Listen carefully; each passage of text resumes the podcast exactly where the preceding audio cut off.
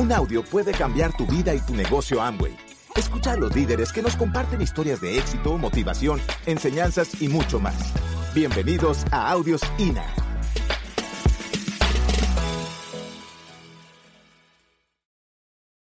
Bueno, cuando estaban preparando la presentación, la doctora dijo, quiero que hablemos de, de relaciones. Y oye, déjame esa parte a mí, que me encanta, que me encanta, porque quiero hablarle desde mi punto de vista, desde mi punto de vista. Ya saben ustedes que mm, los militares, ustedes tienen el concepto de que los militares somos rígidos, somos robles y que somos insensibles. Y eso no es cierto. No es cierto. En, mi forma de pensar, yo soy realmente muy sensible, muy dado, dado al servicio, dado a la ayuda. ¿Y saben por qué yo me metí a la, a la escuela militar? Porque había una película donde el protagonista era un teniente. Y entonces el teniente vivía metido en problemas por estar ayudando a la gente, por estar sirviendo. Y eso a mí me impactó. Y cuando me meto a militar, que me gradúo, me mandan para sitios inhóspitos donde yo era el capitán, el teniente, lo que sea. Y yo tenía que tomar decisiones. Y entonces muchas decisiones estaban basadas en cómo yo puedo, por supuesto sin violar mi norma, sin violar todas esas cosas, pues, cómo yo puedo ayudar a esta persona. Y entonces yo buscaba, yo me las inventaba y ayudaba a la persona. Y entonces pues había un ganar-ganar. Él ganaba, yo ganaba y la institución perdía. no, mentira. O sea, buscaba la manera. Entonces fíjese, en este negocio, donde el activo somos los seres humanos, donde tenemos una serie de emociones, entonces tenemos que conectar. Tenemos que conectar, pero conectar con el corazón. ¿Me entiende? Yo soy, usted me dice así, pues ese mayor. No, ese mayor siente, llora. Y quiere ayudar. Y entonces hay que buscarlo, mis queridos amigos. Hay que conocer a la persona. Yo era muy serio, porque eso es lo que sabía, pues. Entonces tú, tú me un coronel eso no pega. Eso no pega. Y entonces yo entro a este negocio, pero me metieron al negocio.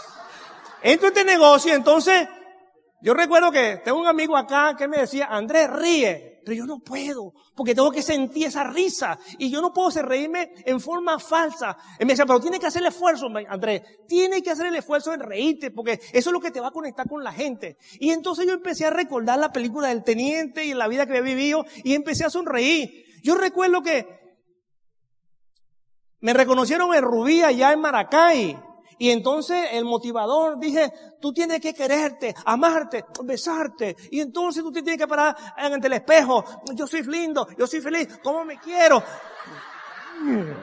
Y dije yo, tengo que hacer eso para poder encajar, para poder, para poder conectar. Pues lo hago, mi queridos amigos, y estamos haciendo eso.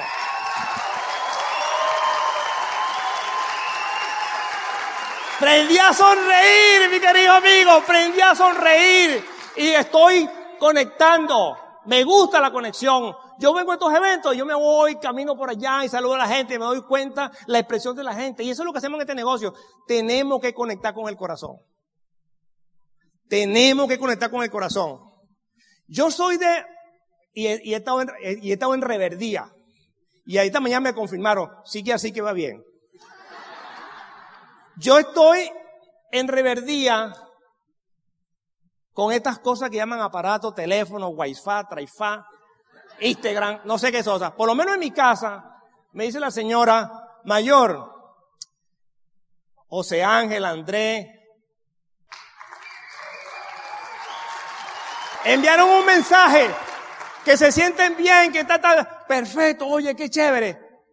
Doctora, ¿cómo es que se llama eso? No, no. Sky. yo quiero que te conectes por esa cosa que llaman Skype. ¿Por qué? Porque yo quiero escuchar la voz de mi muchacho. Yo la quiero escuchar. Quiero sentir su tono. Quiero oírlo. Por supuesto, gracias a esa, a esa tecnología. No, yo no estoy en contra de lo que le estoy diciendo que somos seres humanos. El calor, el apretón de mano, ¿cómo estás tú? Muchos a veces, y me pasó cuando me dice un muchacho, coronel, ¿usted recibió el mensaje? ¿Cuál mensaje? ¿Cuál mensaje? No, de que le pasé, que, la, que su póliza de seguro llegó y que es importante porque se vence mañana. Y bueno, y, y tú le dejas a una máquina una cosa tan importante para mí. Llámeme. Coronel, ¿recibió la, la póliza? Sí la recibí y ya te deposité. Hay cosas importantes que no se le pueden dejar a un medio. Tenemos que emplear los demás medios, mi querido amigo. Pasa. Hay que sonreír. En este negocio yo he aprendido que hay que hacer preguntas. Y hay un libro que se llama por ahí, en la respuesta de la pregunta. O sea, un tipo de una respuesta, yo re repregunto. Y entonces, cuando yo pregunto, me doy cuenta cómo está la persona. Yo rajé una gente, yo lo rajé una vez, una gente. Se había, se había registrado en el negocio cuando era la cajita. Y entonces se había registrado, él había revisado todo lo que tenía la cajita. Y estaba yo, todavía no estaba entrando al negocio porque estaba acompañando a la doctora a la rueda y me dice, ¿y en esa cajita qué hay? Yo le digo, un momentico, ¿usted me está tomando el pelo o qué? Usted sabe lo que hay en la cajita.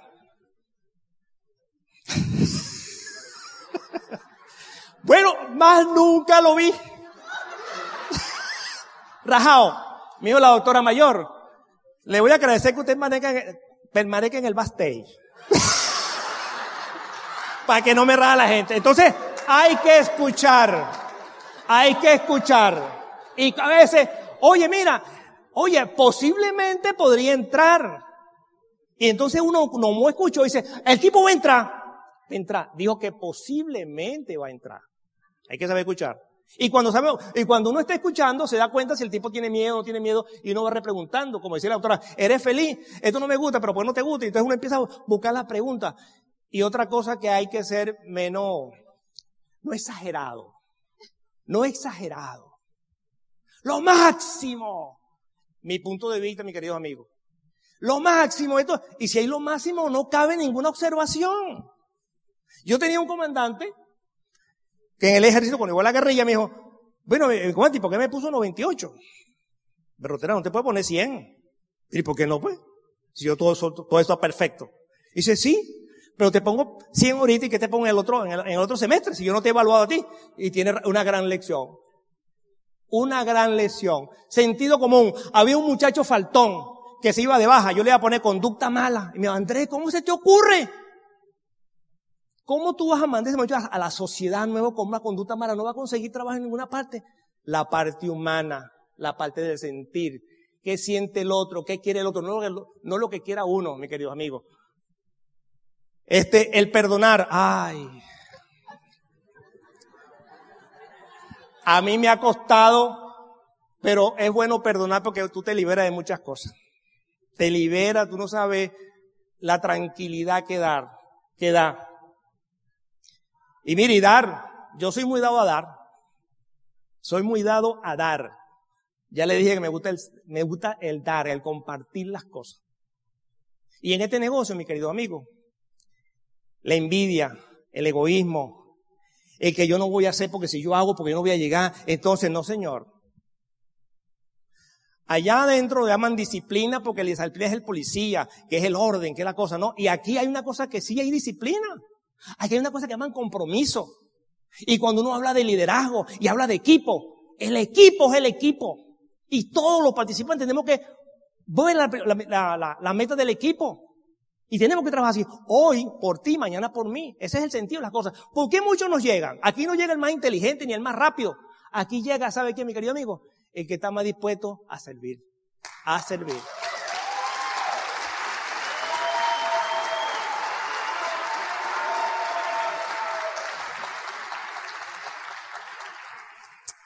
¿Sabe qué? Yo me siento muy contento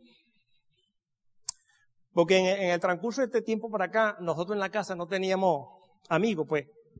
Y vivíamos solo, una buena profesional, qué sé yo. Pero en el transcurso de todo, me he encontrado con una cantidad de personas que me han hecho sentir como en familia, como un ser humano que siente, que tiene una cantidad de cosas. Pues yo no tengo ni por los padres, ni por mi madre, ni abuelo, ni abuela, ni mamá, ni papá. Y entonces mi familia, mi esposa, mis hijos, y cada uno de ustedes, mis queridos amigos.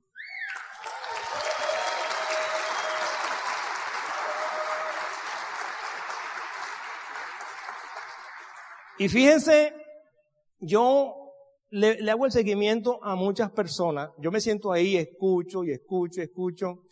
Y bueno, y escucho a mi, a mi diamante favorita. Y entonces me dice, yo fíjese lo siguiente, si, si, si somos amigos y tú me dices algo que me duele, yo me lo tengo que tomar, me lo tengo que tomar personalmente, ¿verdad que sí? Porque tú eres mi amigo, yo estoy compartiendo contigo. Y entonces a veces, yo quiero ser feliz, pero a pesar de quién? Si yo quiero ser feliz, pero si tú, estás tú conmigo y, y tú te sientes bien conmigo, eso me hace feliz.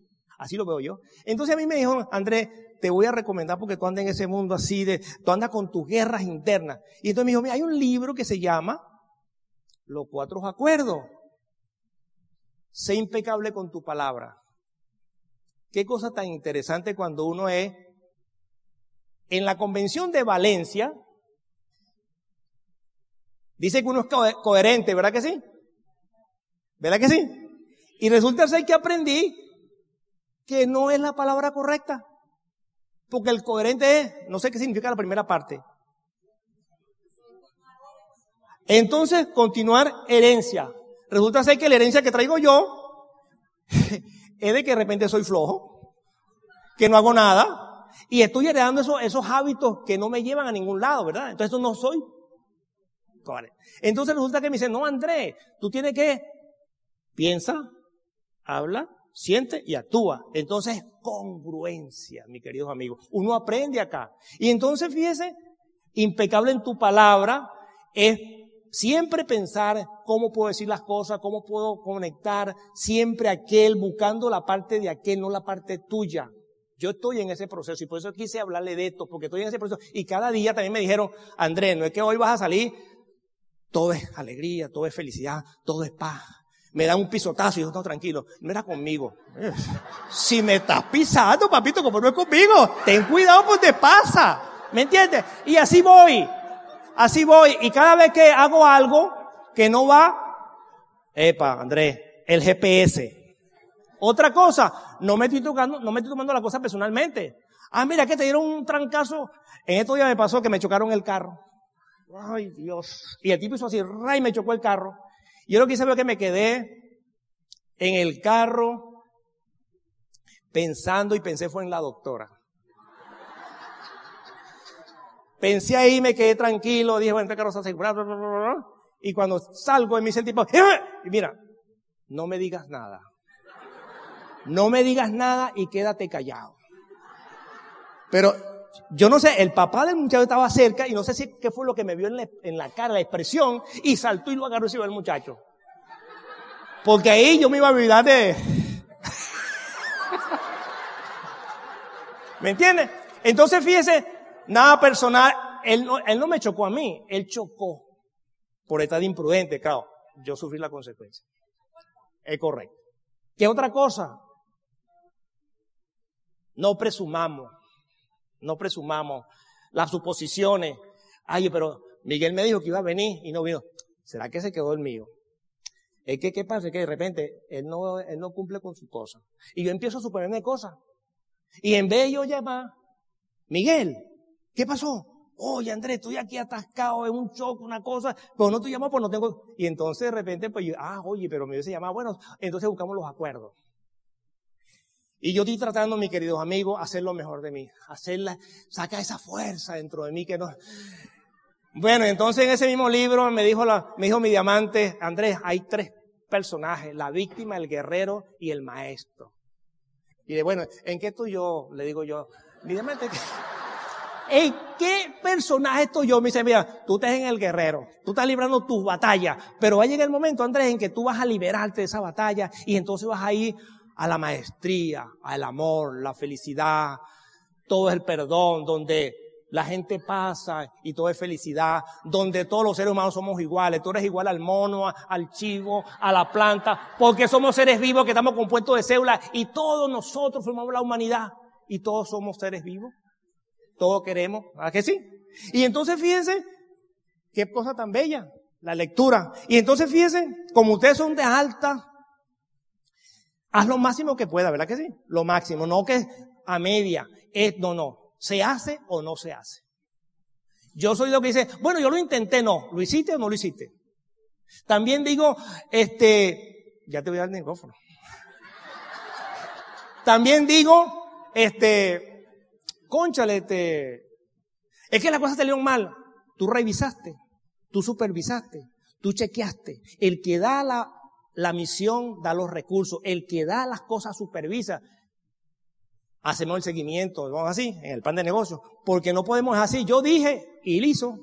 Tú chequeaste, tú llamaste, tú te comunicaste, tú sentiste lo que estaban diciendo, tú lo escuchaste, lo, todas esas cosas hay que respetar. Y entonces fíjese, la actitud empresarial, hay que tener una actitud empresarial, como decía la doctora,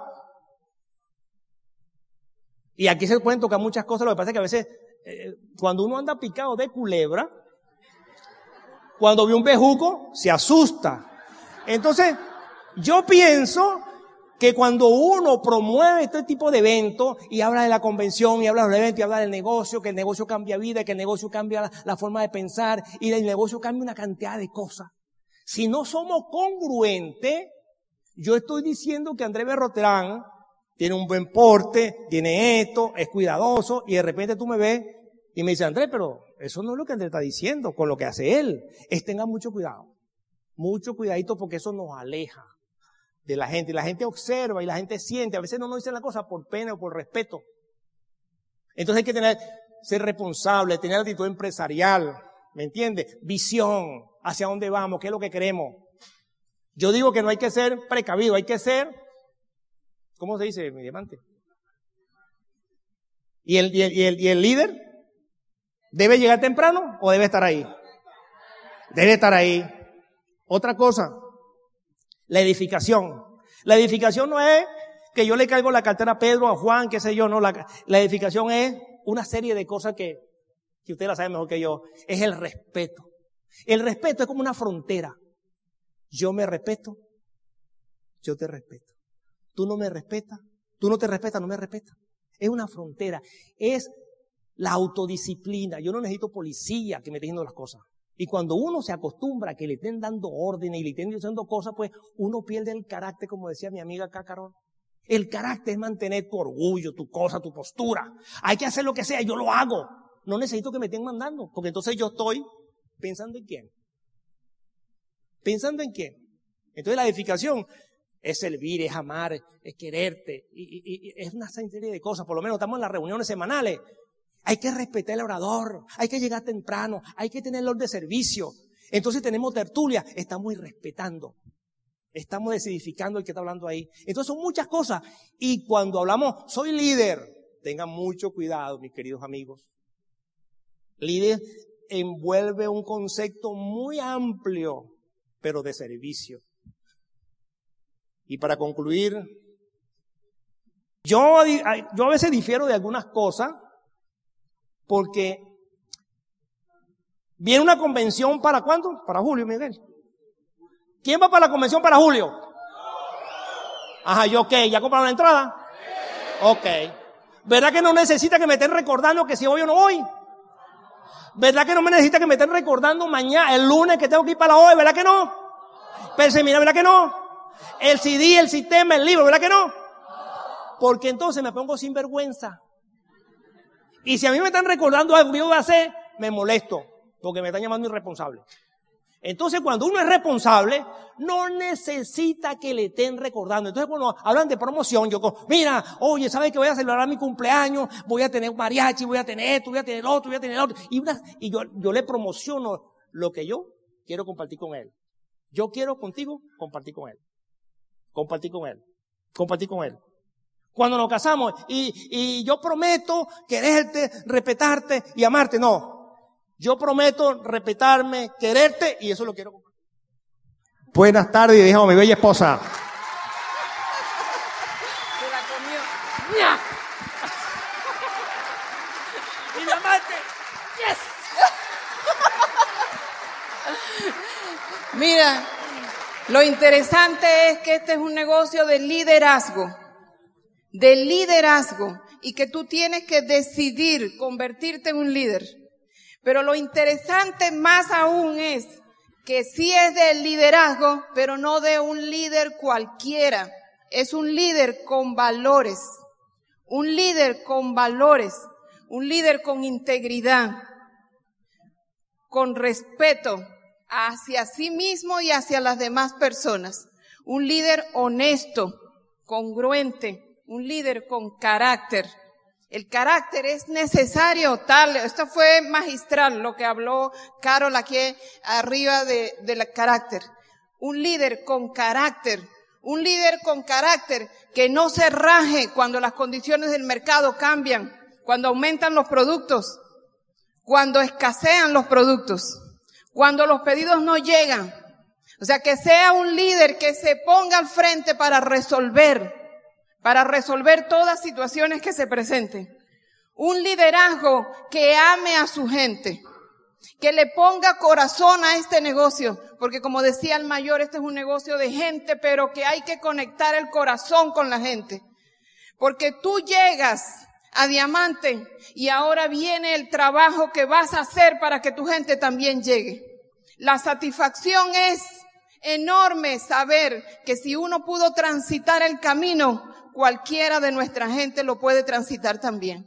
Y la mayor satisfacción, nosotros no la hemos vivido todavía, pero debe ser recibir en tarima a uno de sus gentes como nuevos diamantes. Eso debe ser un algo, pero súper espectacular porque nosotros tenemos gente que creyó en nosotros, que estuvieron resolviendo mil y una situaciones en el camino, que confiaron, que pusieron sus sueños al frente y decidieron con determinación hacer la carrera.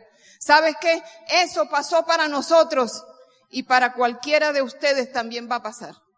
Para cualquiera de ustedes también puede pasar. ¿Por qué? Porque aquí Tú vas a tener siempre en cada evento, vas a tener testimonios, personas que son reconocidas, personas que han hecho un trabajo y el trabajo aquí cualquiera lo puede hacer. Cualquiera, cualquiera que se eduque, que transforme su mente, que llegue que llegue al estado mental suficiente para estar en la calle todos los días, uno a uno, uno a uno a la vez, pero tomando en, en, cuenta que cada vez que se presenta frente a alguien está allí por sus sueños, por sus hijos, por su familia, por su país, porque nosotros tenemos una gran responsabilidad con Venezuela. Nosotros, cada uno de nosotros, tiene que ser testimonio de que este negocio funciona. En Venezuela necesitamos muchos más diamantes porque es la manera de transformar nuestro país.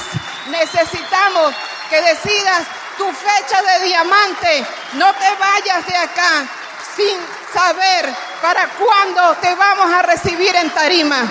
Ponte la fecha de diamante Gracias por escucharnos. Te esperamos en el siguiente Audio INA.